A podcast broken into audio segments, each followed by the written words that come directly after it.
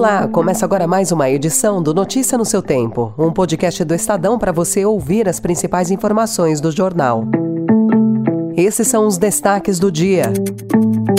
Dispara em São Paulo a apreensão da droga K, sintética e alucinógena. Saque ajuda humanitária faz a ONU alertar para colapso social em Gaza. E na China, Biadad conquista o maior título da carreira. Hoje é segunda-feira, 30 de outubro de 2023. Estadão apresenta Notícia no seu tempo.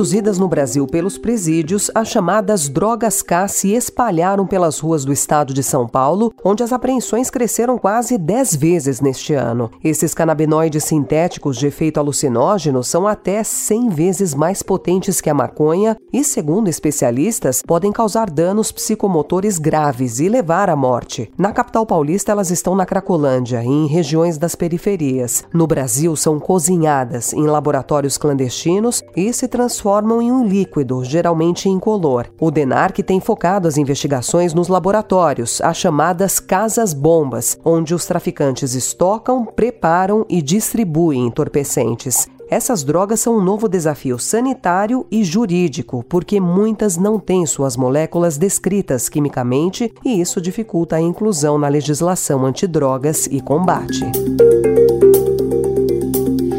Estudo realizado na Unicamp mostra que 63% das pessoas que consomem drogas em festivais de música eletrônica não sabem que substâncias estão usando.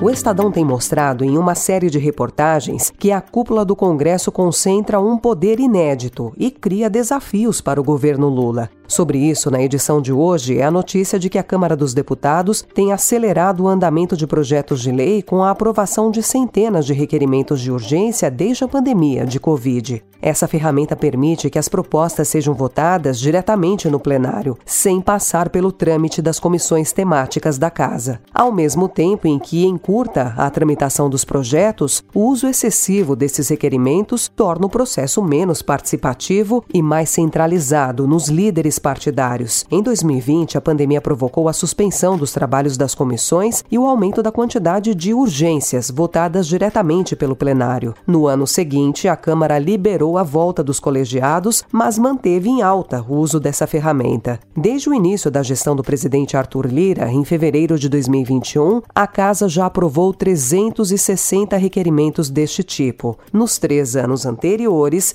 incluindo 2020, foram 261. E ela é a novidade, ela é a mudança, ela é a verdadeira mudança.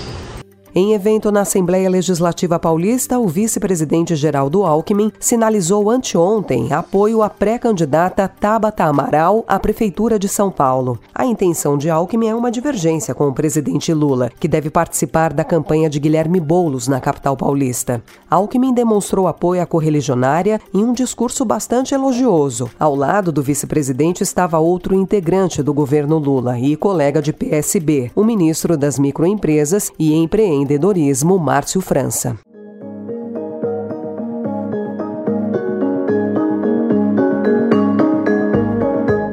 Economia, a informação de que as ações das companhias dos setores de finanças, petróleo e materiais básicos somam mais da metade do Ibovespa. Juntas encerraram setembro com uma participação de 63,28% no principal índice da AB3, a Bolsa de Valores do Brasil. Os dados foram levantados pela Quantum Finance e levam em conta o número do fim de setembro para cada ano analisado. O segmento de finanças é composto pelos papéis dos grandes bancos, como Bradesco, Itaú e Banco do Brasil. Já o setor de petróleo, gás e biocombustível é puxado pelas ações da Petrobras e materiais básicos, sobretudo pela Vale. Uma análise dos últimos anos mostra que o Ibovespa tem mudado pouco. De forma geral, as ações de setores financeiros, petróleo e materiais básicos se mantêm como as mais importantes do índice.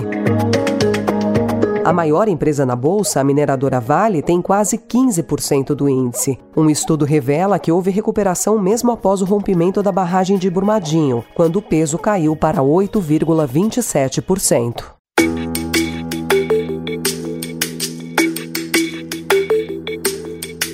A ONU alertou ontem que a ordem social na faixa de Gaza dava sinais de declínio, depois de episódios de saques à ajuda humanitária no enclave. Em comunicado divulgado ontem, o braço da Organização para os Refugiados Palestinos afirmou que milhares invadiram seus centros de distribuição e roubaram artigos básicos de sobrevivência, como farinha e itens de higiene pessoal. O Programa Alimentar Mundial também relatou saques em seus fornecimentos. O alerta da ONU ocorreu no mesmo dia em que Israel Israel reforçou seus pedidos de retirada dos civis no norte da faixa de Gaza após expandir com sua incursão terrestre no território, no que o primeiro-ministro Benjamin Netanyahu chamou de fase 2 da guerra.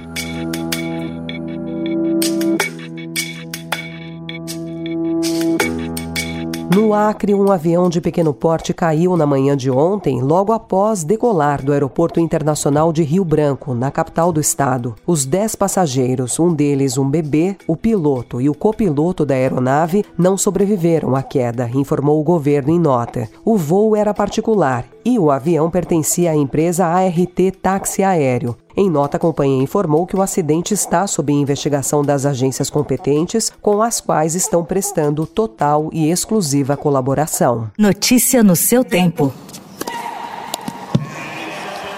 What a brilliant conclusion to an amazing match and a stunning week for Brazil's Beatriz Haddad Maia. Her first singles title of the year, the third of her career,